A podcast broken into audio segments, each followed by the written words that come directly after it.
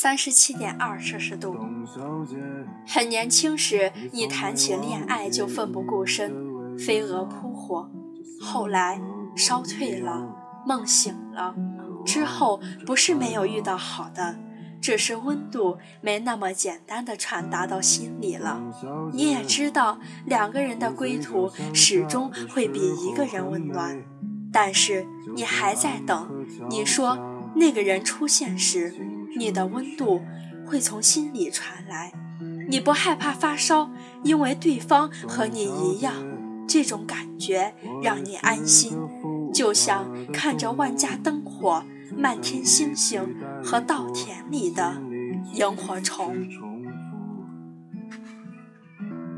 董小姐董小姐刚风靡起来那阵儿，D 小姐在微信群里非常兴奋地告诉我们说：“你们听过董小姐没？那就像形容我的一样，我就是那个有故事的女同学。”K 米说：“你是在暗指自己是野马吗，丁同学？” D 小姐迅速回击道：“我说这首歌描绘的是我那种刚烈不倔的女强人的形象。事到如今，我依旧没搞清楚董小姐这首歌和女强人之间的联系。D 小姐并不是她所说的是没有故事的女同学，但是她也的确是一匹野马，正在向女强人这个地标奔进。”尤其是她在考完女博士之后，并且开始准备自己的论文时，剪了一头短发，更符合她给自己下的标准。或许那首歌和他之间唯一的联系，只有“你才不是一个没有故事的女同学”这句话。另外，还有他的姓丁的首字母也是 D。当然，所有的野马一开始都不是野马。如果可以。我想，他们或许会选择停留在某片草地上，满脸贴着“老娘才不靠男人”这一标签的丁小姐，二十岁时的志愿还是为爱人洗衣做饭、相夫教子。而她在一季奔走红尘之前，她也曾想停留在原地。丁小姐刚满二十岁那年。大二刚刚念完，她决定陪男朋友去法国读书。当然，出国这件事情也是她跟家里敲定的，但她没有和父母说。之所以会选择法国，是因为男友手续都办妥了，两个人却在出国前大吵了一架。原本他俩计划是读完之后就回北京，她男友那天偶然说起自己的计划是一直留在法国。这和他们之前计划的完全不同，但这并不是丁小姐生气的理由。丁小姐生气的是，直到他们要出发了，她才知道对方真实的想法。那天看着两眼放光的他问：“你是不是怕我知道了你的计划，就不陪你去法国，所以一直瞒着我？决定好的事不好再改变。”而且这并不算一件小事，他们还是按照计划出发了。用丁小姐的话来说，只要两个人能在一起，未来在哪儿都一样。我本以为这件故事会先告一段落，直到前阵子我看丁小姐发朋友圈，说自己回国了。我问他：“你们怎么回来了？不是说要在法国大展宏图吗？”丁小姐淡然地说：“我一个人回来了，分手了。”吉米喜欢丁小姐，这不是秘密，当然对某人除外。那天在微信群里得知丁小姐喜欢董小姐之后，每次我见到她的时候，她都哼着董小姐，尤其是那句“爱上一匹野马，可我的家里没有草原”，简直是道出了他的心声。于是他每次哼这首歌，一定是从这句开始的。是不是野马，有没有草原，这都不是本质问题。野马再奔腾，也总有停下来休息。如果他真心想留在这片草原，他就会留下；如果他不喜欢你这片草原，哪怕你把撒哈拉沙漠变成草原，它照样都会奔向远方。吉米告诉我。丁小姐在去年与男友分手，因为她男朋友劈腿。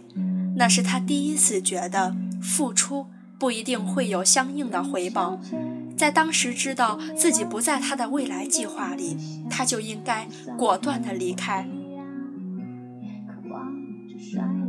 人们总习惯为了一个给不了未来的人付出太多，却不愿为了一个看不清未来的梦想而放肆不辞。其实应该反过来，梦想不会因为看不清未来就离开你，只要你坚守，只要你坚持，它就还在。而从一开始就没把你列在未来计划里的人，永远不会把你放在计划里。后来的故事我们都知道了。那天，丁小姐看着信誓旦旦发出誓言的男友，突然觉得一阵好笑。在那之后，丁小姐拿出了自己之前积攒的所有坚持，跟他一刀两断。从此以后，她便像脱缰的野马，策马奔腾，一发不可收拾。她说：“她是一个中毒的人，本以为男友是她的解药。”可以让自己卸下所有的防备，可偏偏男友是庸医开出的药引，让她入毒更深。从此，她只能把自己变成妖怪，变得百毒不侵。她不知道有个人在录了好几天，董小姐却始终不敢给她听。在我们眼里，吉米这货肯定会比她前男友好。即使如此。他们之间的距离却越向着一辈子的熟人靠近，不可逆转。大部分的爱情的苦恼是，让你中毒的人却不是你的解药。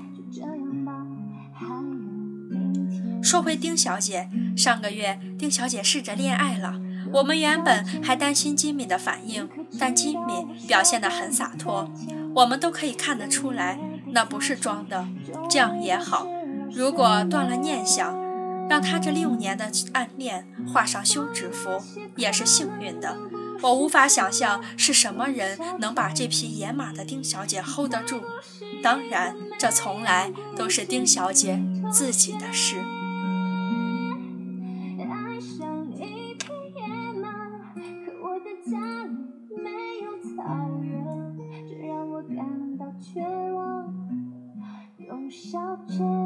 百毒不侵的妖怪自身也带着让人无法靠近的毒，而解毒的办法只能是以毒攻毒。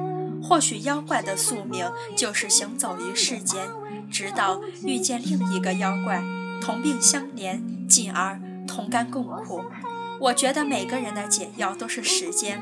这个世界上最公平的真理是，时间把你带给一个人，让你中了一身毒，自然。他会在你之后带给另一个人，把该给你的解药给你。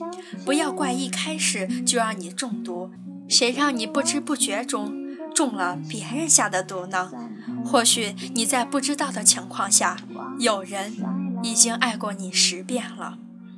在你解开毒之前，你要等，你要保持耐心，保持充实的自己。要强大到让你们相遇的时候，他一眼就能看到你。总得有个人来到你的生命里，让你明白你为什么和之前的人都没有结果。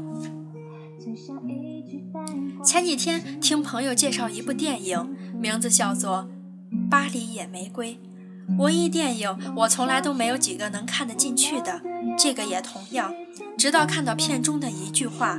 我才突然明白，为什么他说他是他的解药。爱情的来临使人的温度上升零点二摄氏度。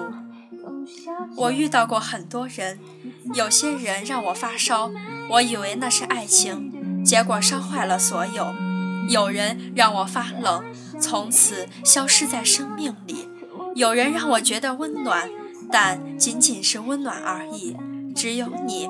让我的体温上升零点二摄氏度，所以最后希望每一个你，无论你的名字是什么，都能找到属于自己的三十七点二摄氏度，找到义无反顾愿意对你另眼相待的那个人，找到你行走于世间的简要。三十七点二摄氏度就是这篇文章的题目。非常感谢大家的评论和关注。如果你有什么问题的话，也可以在节目的下方评论，或者是关注我的个人微博私聊我就可以了。同时，也期待你的故事讲给大家听。你可以以文字的形式发给我，爱情、亲情、友情都可以。我们下期再见吧，祝你也找到自己三十七点二摄氏度的爱情。